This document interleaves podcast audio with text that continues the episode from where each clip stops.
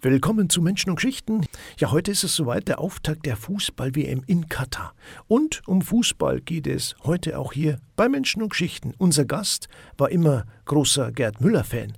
Er war, wie er selber sagt, auch ein ordentlicher Kicker und zwar sogar bis er nach Passau gekommen ist als Bischof.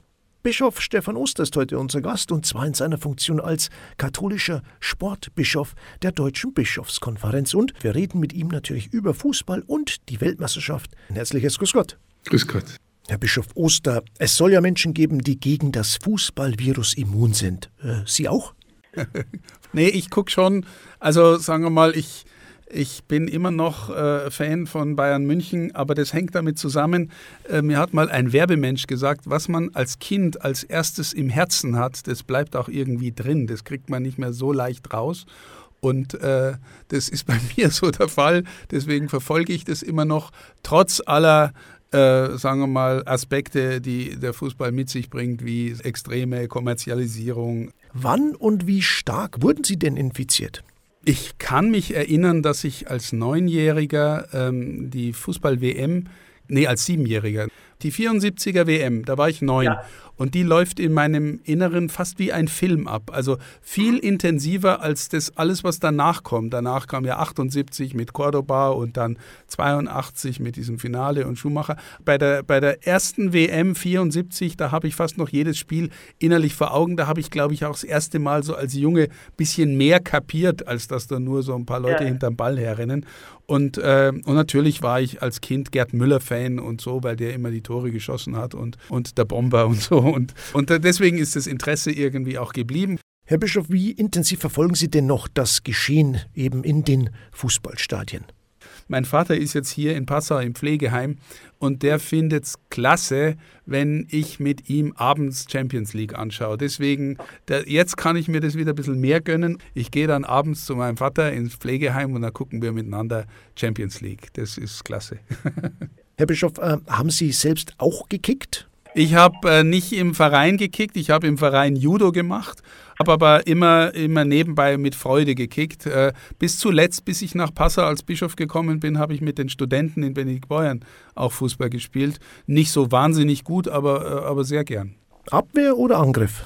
Meistens Angriff, meistens Angriff, ja. Da kriege ich heute immer noch was zu hören manchmal. Der Altbundeskanzler Gerhard Schröder wurde von seinen Kickerfreunden Acker genannt. Hatten Sie da auch einen Spitznamen beim Kicken?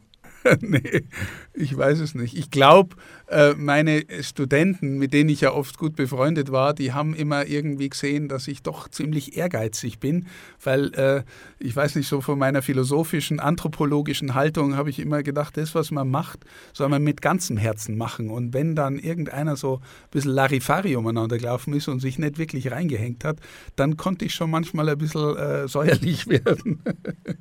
Herr Bischof, in der Oberpfalz gab es ja noch nie erstklassigen Fußball. Ähm, war das jetzt ein Problem für den dort geborenen und aufgewachsenen Fan, Stefan Oster? Nee, überhaupt nicht, überhaupt nicht. Also und äh, immerhin gibt es zweitklassigen Fußball, also der Jan Regensburg, den ich immer noch so mit einem halben Auge verfolge, die sind ja jetzt schon lange in der zweiten Liga und gar nicht so unerfolgreich. Sie kämpfen zwar eher gegen den Abstieg als um die Meisterschaft, aber sie bleiben drin. Werden jetzt äh, Ordinariatssitzungen, Gemeindebesuche oder Gottesdienste im Passauer Dom verschoben, weil die deutsche Mannschaft eine WM-Partie absolviert? Nee, nee. Also ich weiß es nicht. Vielleicht, äh, ähm, ich kann mich erinnern, ich treffe mich ja äh, äh sonntags äh, 14-tägig mit jungen Menschen und ich glaube, wir haben da schon mal dann äh, verkürzt und dann die WM eingeschaltet oder sowas. Das, äh, sowas ist schon mal passiert. Aber, aber ich glaube, so ganz offizielle Termine eher nicht. Ein Turnier in der Wüste, ja, wo auf natürliche Weise gar kein Rasen wächst. Wie sehr hat sich denn die Publikumssportart Nummer eins von ihren Ursprüngen entfernt?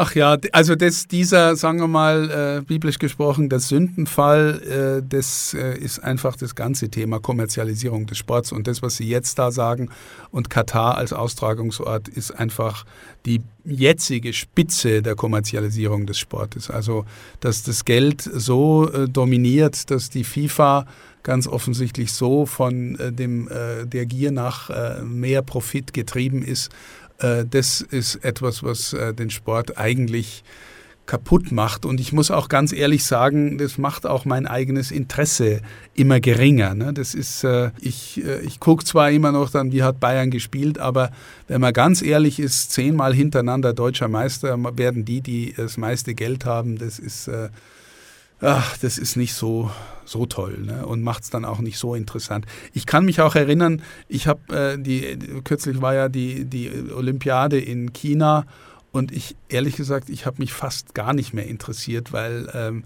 weil da das Thema Doping und Kommerz und, äh, und das, das verleidet einem wirklich den Sport. Gell?